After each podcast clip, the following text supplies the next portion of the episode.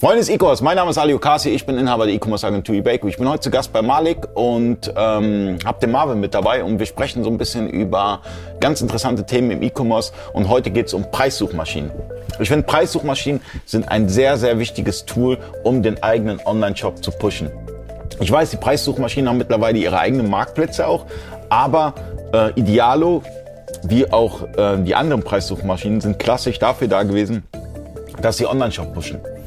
Genau, also der Klassiker ist im Prinzip, man bietet über seinen Online-Shop äh, eine Art Feed an, äh, liefert die Preise zu den jeweiligen Artikeln an die Preissuchmaschine und man wird dann dementsprechend gerankt. Also mal angenommen, es gibt einen Händler, der verkauft ähm, iPhones und es gibt halt natürlich 100 andere Händler, die verkaufen auch iPhones.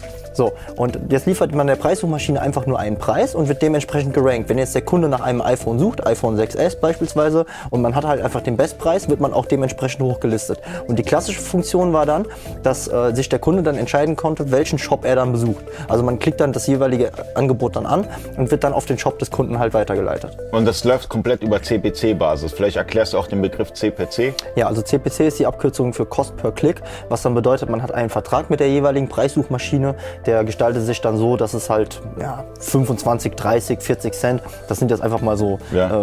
äh, in, in, den Raum geworfen, das kommt auf die Preissuchmaschine drauf an.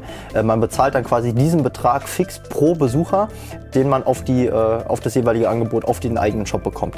Das ist dann natürlich eine Kalkulation, die muss der Händler mit sich selbst halt äh, äh, durchführen und auch Erfahrungswerte sammeln, denn ähm, wie die Conversion Rate dann letzten Endes ist, ähm, das ist dann von dem Shop abhängig. Und da sind wir dann eigentlich schon wieder ein Thema weiter, äh, warum es Sinn macht, äh, die Produkte direkt als Kauf auf dem Marktplatz anzubieten. Aber was ich auch noch wichtig finde, wenn ihr beispielsweise äh, eine Menge Artikel habt und ähm, habt die Preise nicht im Griff, es gibt ja beispielsweise Patagonia, kennst du ja auch, oder auch andere Hersteller. Ich nenne jetzt irgendeinen, also ich habe jetzt keinen präferierten. Es geht einfach nur darum, ich finde es wichtig, gerade wenn man die Strategie geht mit Idealo oder auch anderen Preissuchmaschinen, dass man auch immer darauf achtet, dass der Preis äh, marktüblich ist. Weil das Allerschlimmste ist, du machst da bei Idealo mit, hast einen zu hohen Preis, die klicken drauf, kaufen nicht, sondern informieren sich bei dir nur und gehen dann woanders hin und kaufen es dann günstiger.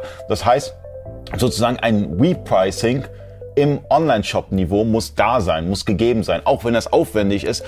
Aber ich finde, ich halte nichts davon, dass man jetzt Artikel zu marktunüblichen Preisen über solche Preissuchmaschinen bewirbt, weil das führt einfach nur dazu, dass man Kosten generiert, aber wenig Verkäufe. Ja, also es gibt dann natürlich zwei Enden. Das eine Ende ist, ähm, man, der, der Preis des Artikels ist zu hoch. Man generiert gegebenenfalls Traffic, aber es kommt dann nicht zum Kauf, weil der Preis zu hoch ist. Also man könnte sagen, weggeworfenes Geld. Das andere Ende ist, äh, man versucht unbedingt Traffic zu generieren durch einen sehr, sehr günstigen Preis ähm, hat dann aber vielleicht nicht mehr den Deckungsbeitrag, den man erwirtschaften muss, um halt eben diese Klickkosten zu refinanzieren. Und man, die ganzen anderen Sachen muss man natürlich auch mit einkalkulieren. Also äh, wenn man dann eine Retourenquote am Ende von 15 bis 20 Prozent hat, muss man das als Händler auch einkalkulieren. Also das ist, äh, man muss halt einfach die Balance finden. Ja, ich weiß, im JTL-Umfeld beispielsweise Sellermeth hat da ein paar äh, Funktionen mit eingebaut, um das Ganze so ein bisschen zu unterstützen. Ähm, Patagonia hatte ich ja schon erwähnt. Ähm, es gibt auch weitere, es gibt Pritium beispielsweise jetzt und äh, von Ed Morris gibt es auch ein Tool dazu. Also er hat das erweitert bei seinem Ed Morris Pro. Also da gibt es verschiedene Tools. Ich verlinke die auch gerne unten. Wie gesagt, keine Affiliates, sondern ähm, einfach für euch als Mehrwert. Letztendlich könnt ihr euch anschauen ähm, weil die Tools bringen schon eine Menge. Ja, und ähm, wie du schon richtig gesagt hast, darf man auch nicht auf so einen Minimalpreis gehen, weil was bringt es dir, wenn du jetzt Klickpreise bezahlst, ähm, den Artikel vergünstigt raushaust und am Ende des Tages draufzahlst? Weil da sind viele Online-Händler schon kaputt gegangen. Dadurch, dass die draufgezahlt haben. Die haben zwar einen gewissen Cash Cashflow, aber wenn die Nachfrage dann mal sinkt, sind sie weg.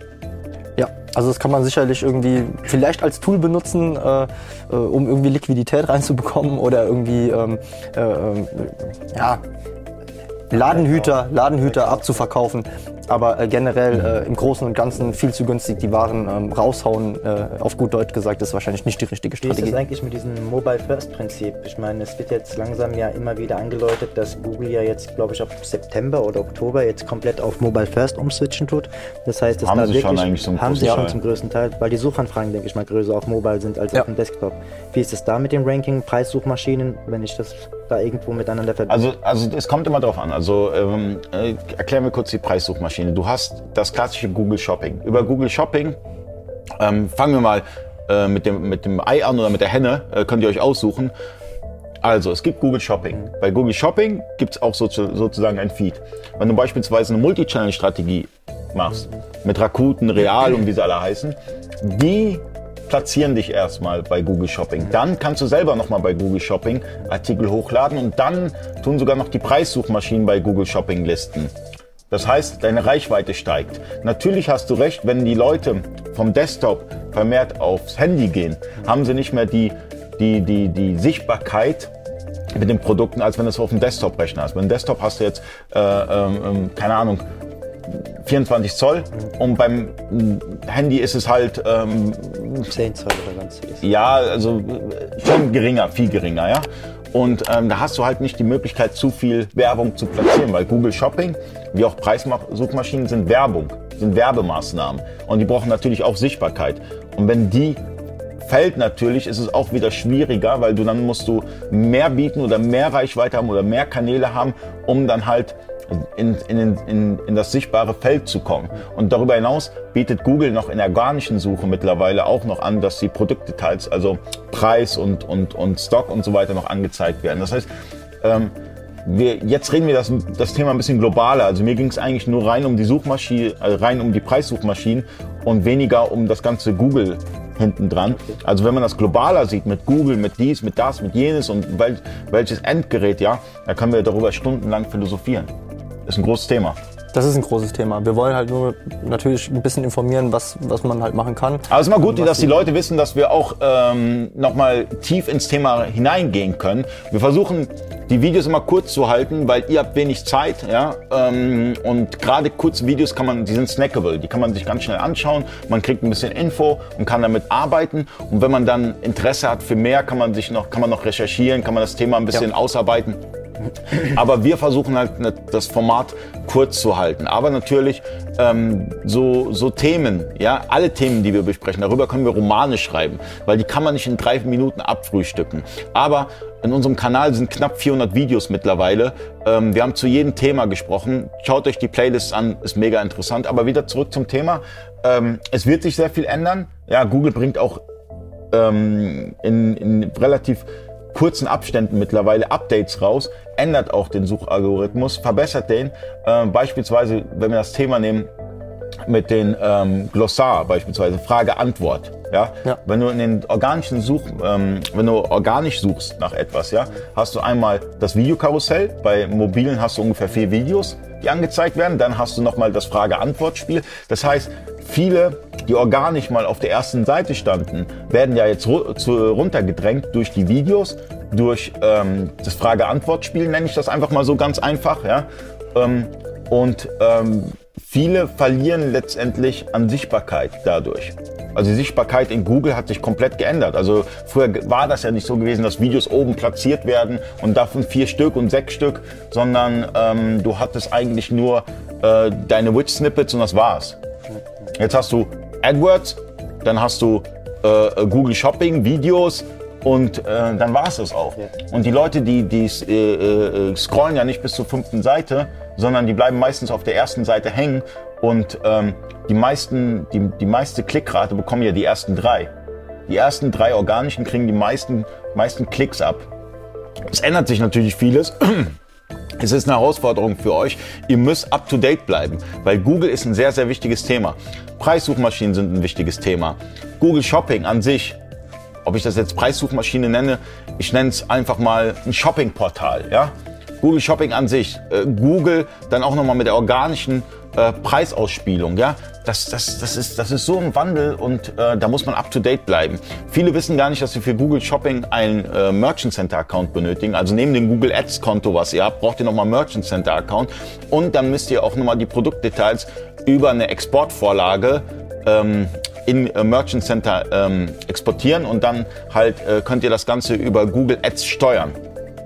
Genau, und das sind natürlich so Sachen, wo wir dann eben, du hast es eben schon mal angeschnitten, ähm, als verifizierter Händler auf einem Marktplatz, äh, die haben quasi so eine, ah, wie soll ich es nennen, Green Card. Also wenn du ein interessantes Produkt hast und listest auf einen der bekannten Marktplätze, kann es durchaus sein, dass dein Produkt dann über Google Shopping, über den Marktplatz ausgespielt wird, wodurch sich dann der Google Merchant Account und äh, alles weitere erübrigt. Das kann ja jeder testen. Also gebt einfach mal Google Shopping äh, einen Artikel eurer Wahl an und guckt doch mal links auf der Seite. Seht ihr eBay, ihr seht Rakuten, ihr seht gegebenenfalls Mano Mano, ihr seht äh, Hood, Ihr seht die üblichen Verdächtigen, die sind alle auf der linken Seite, dann könnt ihr euch anschauen, ihr könnt nach, nach äh, äh von bis Preis und allem drunter, ihr könnt gut filtern. Ähm, das ist richtig gut gemacht und ähm, das ist eigentlich letztendlich ein Argument für Multichannel.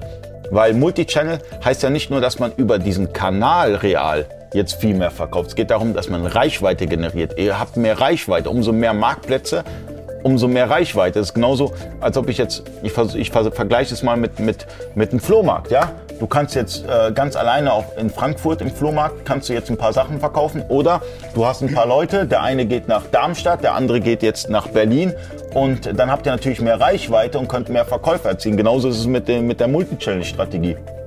Du fängst über die verschiedenen Marktplätze halt verschiedene Leute ab und ähm, es gibt ja Darüber haben wir auch gesprochen. Es gibt ja bei jedem Marktplatz letztendlich auch etwas Nischiges hinter. Bei Hood beispielsweise Antiquitäten. Ähm, hast du noch ein Beispiel, außer jetzt äh, Hood, die Antiquitäten? Manu Manu, Do It Yourself, ähm, Home and Garden, sowas halt. Etsy, Handmade. Etsy, Handmade. Ja, also von daher, die haben auch noch was Nischiges, manche Marktplätze. Ähm, und ähm, es ist besser, wenn man eine breit gestreute Strategie hat und testet mal die Marktplätze aus. Aber testet sie nicht nur drei Monate aus und sagt dann, oh, läuft nicht, sondern testet es ein bisschen länger aus. Äh, ich finde, das ist ganz wichtig. Ähm, ja, vielen Dank für eure Zeit, vielen Dank fürs Zuschauen. Abonniert den Channel. Bis zum nächsten Mal, euer Ali.